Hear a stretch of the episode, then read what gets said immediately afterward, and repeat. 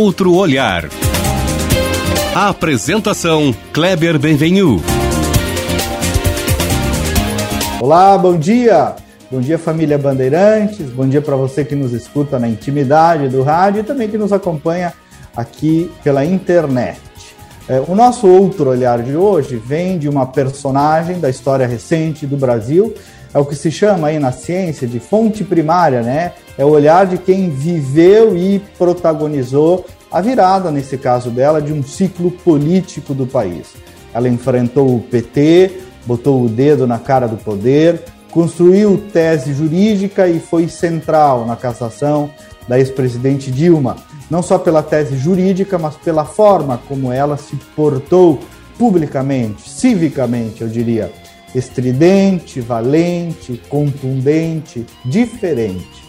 É, entrou para a política, hoje deputada estadual por São Paulo, mas segue rebelde, pelo menos é o que eu noto, vocacionada para o livre pensamento, acadêmica que é, agrada e desagrada na mesma exposição e a diferentes públicos mas não largou o seu lado da corda. Segue combatendo a tentativa de hegemonia da esquerda e, mais especificamente, do PT.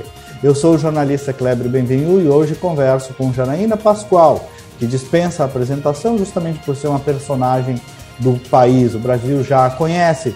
Talvez o Rio Grande do Sul, Janaína, queira ah, conhecê-la um pouco mais, aqui do nosso jeito meio gaúcho, Estão te dando um bom dia aí, sabendo se tu já vieste, quantas vezes tu já vieste ao Rio Grande. Tudo bem contigo? Tudo bem, bom dia, Rio Grande do Sul. Já estive no Rio Grande do Sul umas cinco vezes. Umas Olha. cinco vezes. Me receberam bem aqui?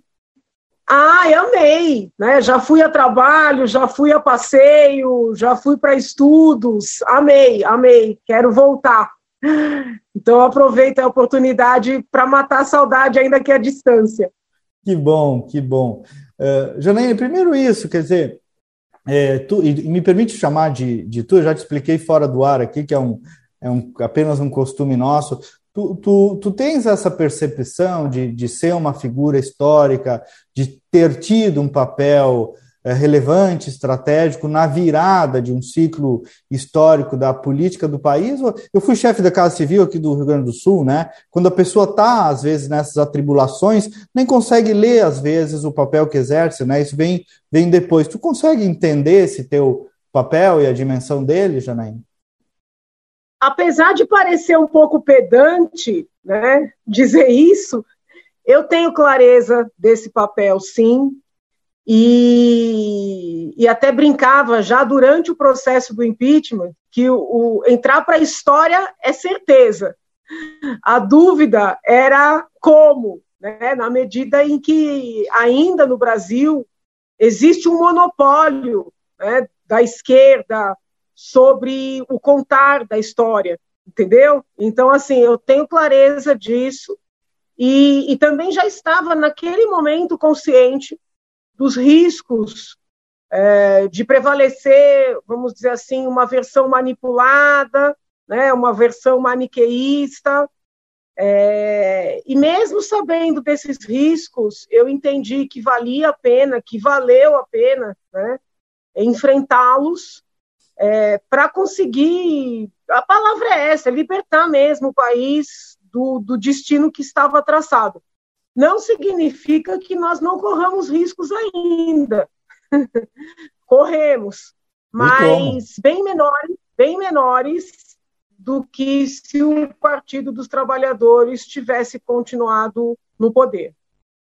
Esses dias eu entrevistei o Josias Teófilo, né? E, o, e, é uma coisa que o professor Lauro de Carvalho também fala, né?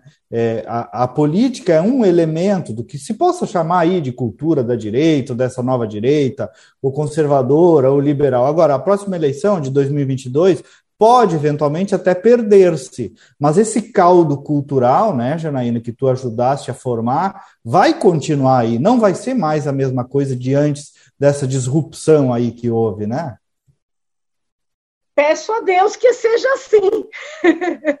Peço a Deus que seja assim, porque eles são muito fortes, né? Quando eu digo eles, não são só os petistas, porque o PSDB, vamos dizer assim, tradicional, de certa maneira, o novo, né, que o Partido Novo, o pessoal do Partido Novo que lidera, a mentalidade, ela não é tão divergente. É, podem ser práticas diferentes, é, talvez as linhas mais expressas, mais fortes sejam diferentes, mas existe, existiu e ainda existe muita condescendência né, com as ideias que estavam no poder. É, basta ver as manifestações que vêm sendo feitas, os discursos que vêm sendo feitos, uma tentativa de vários partidos que, que tem quadros que se elegeram em 2018, né, na rabeira, vamos dizer assim, do impeachment, na rabeira da Lava Jato, e agora muitos quadros querem se distanciar. Né, é, é um direito das pessoas se distanciarem, mudarem de ideia, mas assim é, é muito flagrante que, que existem interesses, é, não só eleitorais, mas interesses mesmo é, envolvidos nisso. Então, eu não acho que a gente esteja seguro. É, não, não e, se tu, e, se tu, e se tu pega, Janaína, na, na, é isso mesmo que tu está dizendo, quer dizer, na política, mas no sistema financeiro, na cultura, na pedagogia, na comunicação, em grande medida, né, as ideias progressistas de esquerda ainda, na, na, em algumas religiões, né, ainda comovem corações e mentes, né? Uma mentira que se, que se renova, aquela poesia da luta de classes, né? Do defensor dos pobres, o Lula ainda incorpora, né? Esse encantamento aí que, que seduz demais, né? É, e eu, eu vou além, não, não é só essa questão, por exemplo, que a gente está vivenciando com relação à pandemia, na minha leitura é muito grave.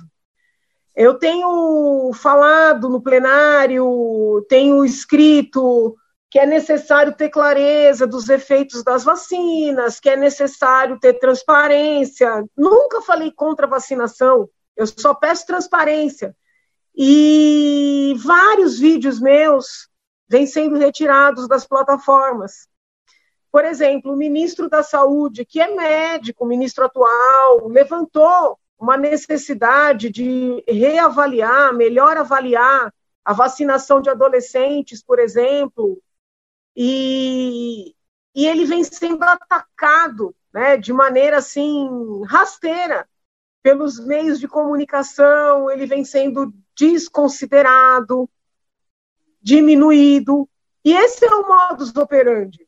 Né? Se você não defende as pautas que são abraçadas pelos formadores de opinião, você vai ser desconstruído, né? desconstruído como médico, desconstruído como professor universitário, desconstruído como jurista. Então, essa dinâmica autoritária é que me preocupa especialmente. É, era uma dinâmica presente no, no, no petismo. Eu alertei o bolsonarismo de que eles estavam indo por essa linha também. Né? Acho até que, em alguma medida, alguns bolsonaristas ouviram os meus alertas, porque estão melhorando um pouco a dinâmica de comunicação. Mas é, hoje, quem está dominando o debate público, ouso dizer, não é nem PT, nem Bolsonaro, né, nem bolsonaristas, é esse grupo aí que está no meio de tudo isso, né, que está ditando os, os editoriais, né, que acha que vacina é, é, tem que ser algo imposto para a totalidade da população, que quer dizer o que os médicos vão receitar ou deixar de receitar. É, é a dinâmica um pouco da CPI da Covid, né, que está dominando aí os meios de comunicação, uhum. e eu vejo, com todo respeito, como um verdadeiro emburrecimento na medida em que cerceia o debate. Hoje não existe diálogo, não existe debate, né? tem o, o, o, a imposição de um pensamento, entendeu? Então, assim, me preocupa, é, como é que vai ser 22? É, hoje eu sou uma deputada, antes de ser deputada já era uma, uma pessoa que tinha um, um, uma presença nas redes sociais. 2022, a maior parte dos políticos vai fazer campanha por redes sociais. Como é que vai ser? Quer dizer, então, que eu, por pensar diferente, vou ter todos os meus vídeos retirados das plataformas, até que ponto isso não é uma maneira de inviabilizar, por exemplo, a minha participação nas eleições? Né? Porque, assim, Ah, as plataformas fazem uma análise do conteúdo para que não haja fake news. Mas eles estão classificando como fake news aquilo com que eles não concordam. Como é que será na campanha eleitoral a participação dos políticos cujas ideias os desagradam? Entendeu? Então, assim, é um problema sério né? É um problema de, de, de participação mesmo na política. E, e, não, e não vamos longe, né? Um, o Alexandre Garcia acabou de ser demitido do, de um quadro que chamava Liberdade de Opinião, por uma opinião que ele deu, né? É, desde que não discorde. Né? O é programa dá liberdade, desde Dentro da discorde. caixinha, né? Dentro da caixinha. É. Mas eu queria entrar num ponto bem que tu está vivendo aí, eu tenho visto aumentar as tuas críticas, a contundência delas, e para a gente conhecer um pouco mais é, quem é o João Dória, né? E qual é a fonte das tuas críticas ao governo e a ele. Aqui o governador Eduardo Leite já disputa uma prévia aí com ele. Por que, Janaína, tu te transformasse numa combatente dele? Quem é que afinal é esse Dória que aqui do canto do país a gente conhece tão pouco? Olha, é, eu, você muito respeitosamente, eu não vejo no governador do Rio Grande do Sul esse quadro que representará a terceira via, tá? Não por entender que é uma má pessoa, que não é competente, mas eu não acho que uma pessoa com menos de 40 anos deva pleitear a presidência da República. Eu estou sendo bem transparente aqui. Mas é, o PSDB vai fazer um bem à nação se nessas prévias eleger o governador de vocês e não o nosso. Tá? Então, eu quero ser bem honesta. Eu não vou apoiar a candidatura do, do, governador de vocês à presidência da República. Não vou apoiar. Porque não acho que ele esteja ainda em condições de pleitear este cargo. Mas torço, torço firmemente para que o PSDB escolha o, o, o, Eduardo Leite, o sobrenome é Leite, né? Isso, Porque eu confundo com pais, eu toda hora troco os dois, então eu, eu Confunde com quem? Não tem o Eduardo Paz no Rio? Ah, sim, do Rio, né? Do Rio, eu é. Troco, Eduardo... Eu troco os é. sobrenomes deles. Uhum. É, eu, eu, sei que os dois são Eduardos, mas eu troco uhum. os sobrenomes. Então, eu torço para que seja o Eduardo e não o governador João Dória, o candidato do PSDB. Tá? Por quê? Porque quando o governador começou o mandato dele, eu confesso, né, me impactei positivamente. Ele é uma pessoa que fala muito bem, ele é uma pessoa que, quando você vê uh, realizando uma reunião, né, ele realmente encanta, porque ele é dinâmico. Está falando do Dória agora. Sim, ele tem boa memória, ele é muito educado, mas é, conforme você observa com o passar do tempo, e eu sou muito observadora e sou detalhista, é, é perceptível que é muito marketing, muito marketing, e que existe um modo de ser muito autoritário, tá? bem mais autoritário do que o modo de ser do presidente Bolsonaro. As pessoas não percebem ou não é, querem vezes, perceber. Às vezes os bons modos escondem muito autoritarismo também. É, né? é muito autoritarismo, é, aqui na Assembleia, o modus operandi é de passar o trator para os deputados votarem o que o governo quiser que vote. Os projetos são mal escritos. Eu sou chata com redação de lei, então às vezes eu quero melhorar a redação.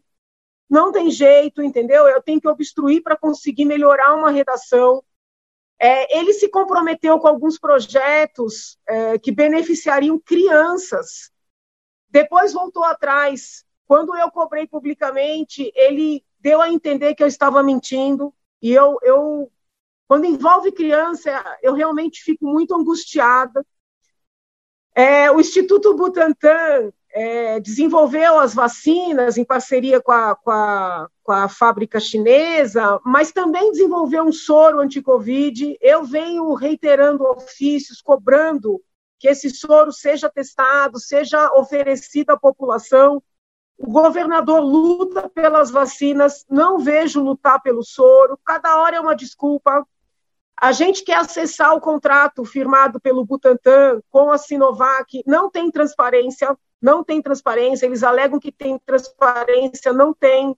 Acabei de receber uma vereadora reclamando de que anunciaram reformar escolas em 2017, 2019, no início, foram à cidade dizer que a reforma ia acontecer, é, o dinheiro ainda não chegou. Então, assim, muito anúncio, muito marketing, muita promoção pessoal, pouca realização. Tem obras aqui de metrô paradas, né? ele não consegue terminar obras, ele investe milhões em publicidade, milhões em publicidade. Fechou agora um contrato preocupante né, de, com o Partido Comunista Chinês para a programação da TV Cultura.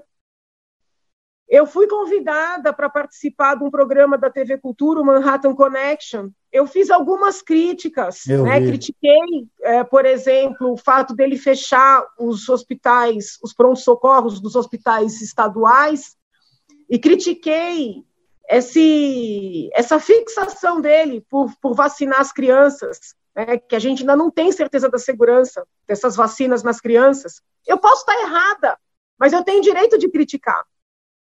No dia seguinte, o programa foi encerrado.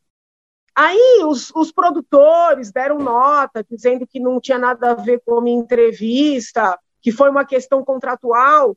Só que ah, já havia outras pessoas convidadas para serem entrevistadas.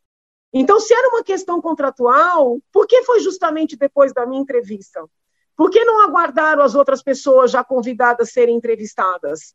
É, a equipe foi pega de surpresa. Então, assim, é, eu não quero esse viés que eu considero autoritário né, no controle do país. E, assim, é, por mais que a gente respeite todas as nações, por mais que a gente respeite as maneiras dos governantes gerenciarem as suas nações, a proximidade do governador João Dória com a China né, é algo que tem incomodado muitos parlamentares aqui na, na Lesp. É, a China é uma ditadura, né, é uma ditadura, meu Deus, não tem como negar. Se é uma ditadura é, com, com a economia capitalista, entre aspas, né, é, um capitalismo de Estado, para mim isso não, não, não, não, o fato Sim. de ser um capitalismo de Estado não justifica ou não compensa o fato de ser uma ditadura. Né? Os Agora... cidadãos chineses têm, têm restrições na, na, de acesso à internet, né? e, e, e o consulado chinês ontem mandou um ofício aqui dizendo que os deputados não poderiam parabenizar Taiwan então, assim, é, essa proximidade do governador né, com a China, a ponto de firmar contrato para controlar a TV Cultura, a ponto de ninguém estranhar um ofício dando ordem nos deputados estaduais, né, fechar parcerias e nós não podemos acessar os contratos dessas parcerias. Então, isso tudo, é, para mim, né, que lutei por liberdade, liberdade do PT no poder, isso tudo me assusta demais, claro, entendeu? Claro.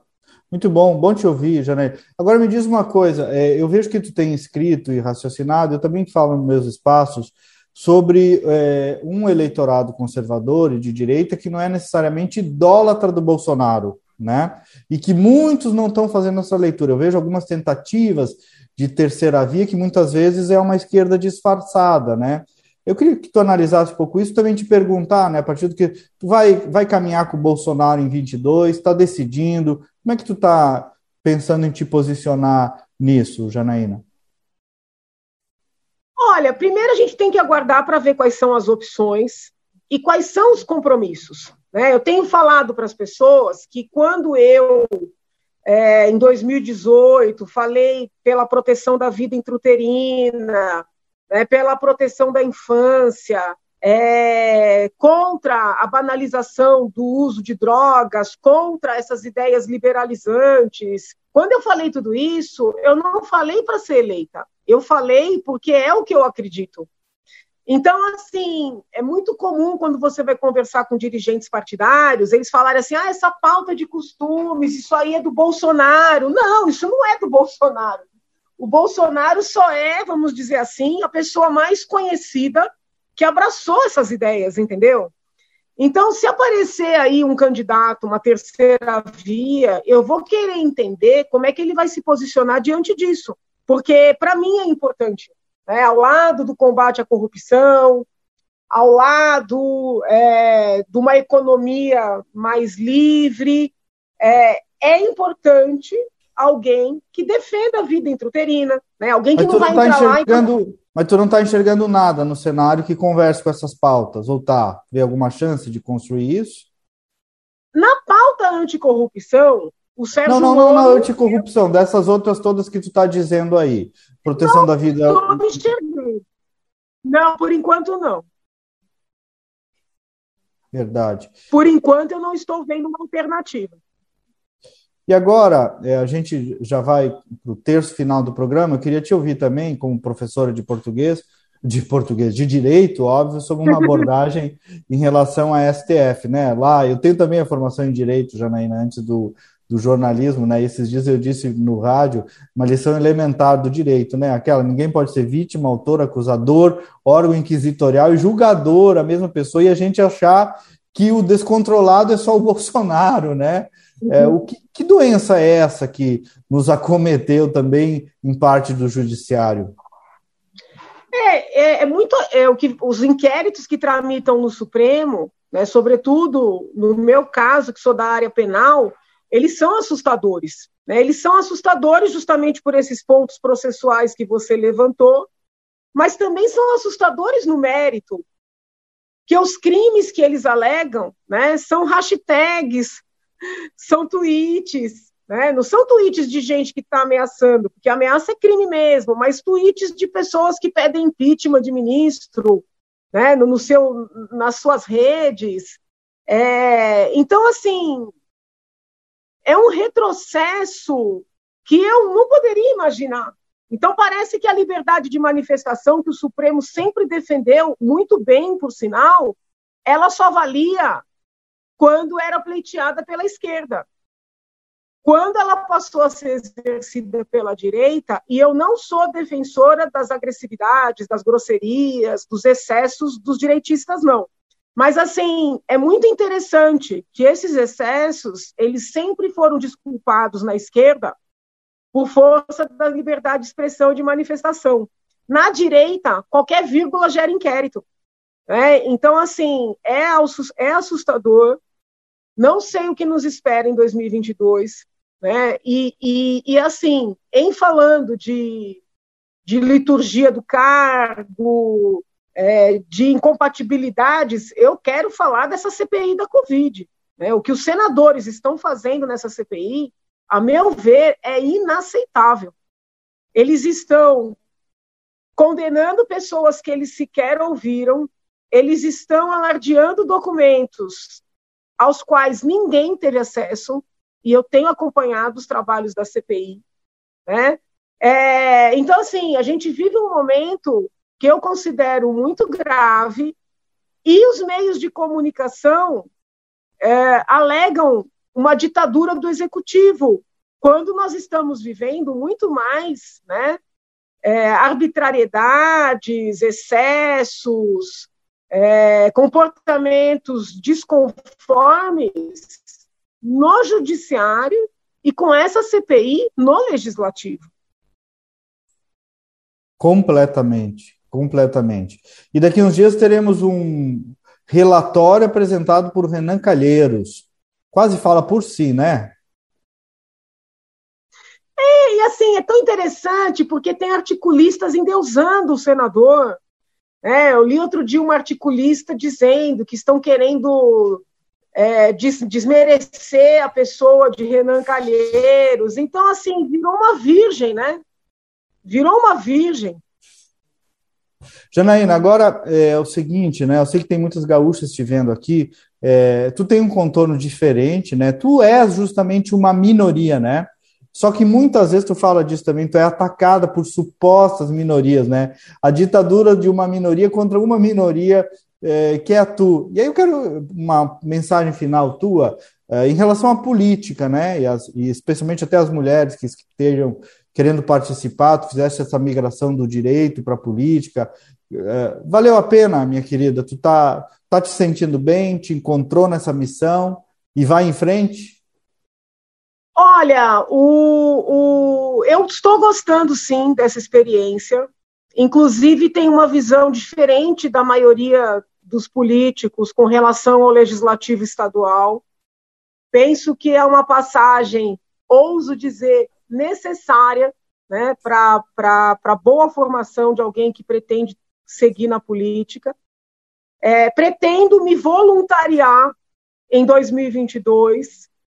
É, se vou continuar ou não, né, quem vai dizer é Deus por meio do povo. Voluntariar para o Senado ou para o governo? Para o Senado, para o Senado, porque eu gostaria de, ter, de, de poder trabalhar em prol do país.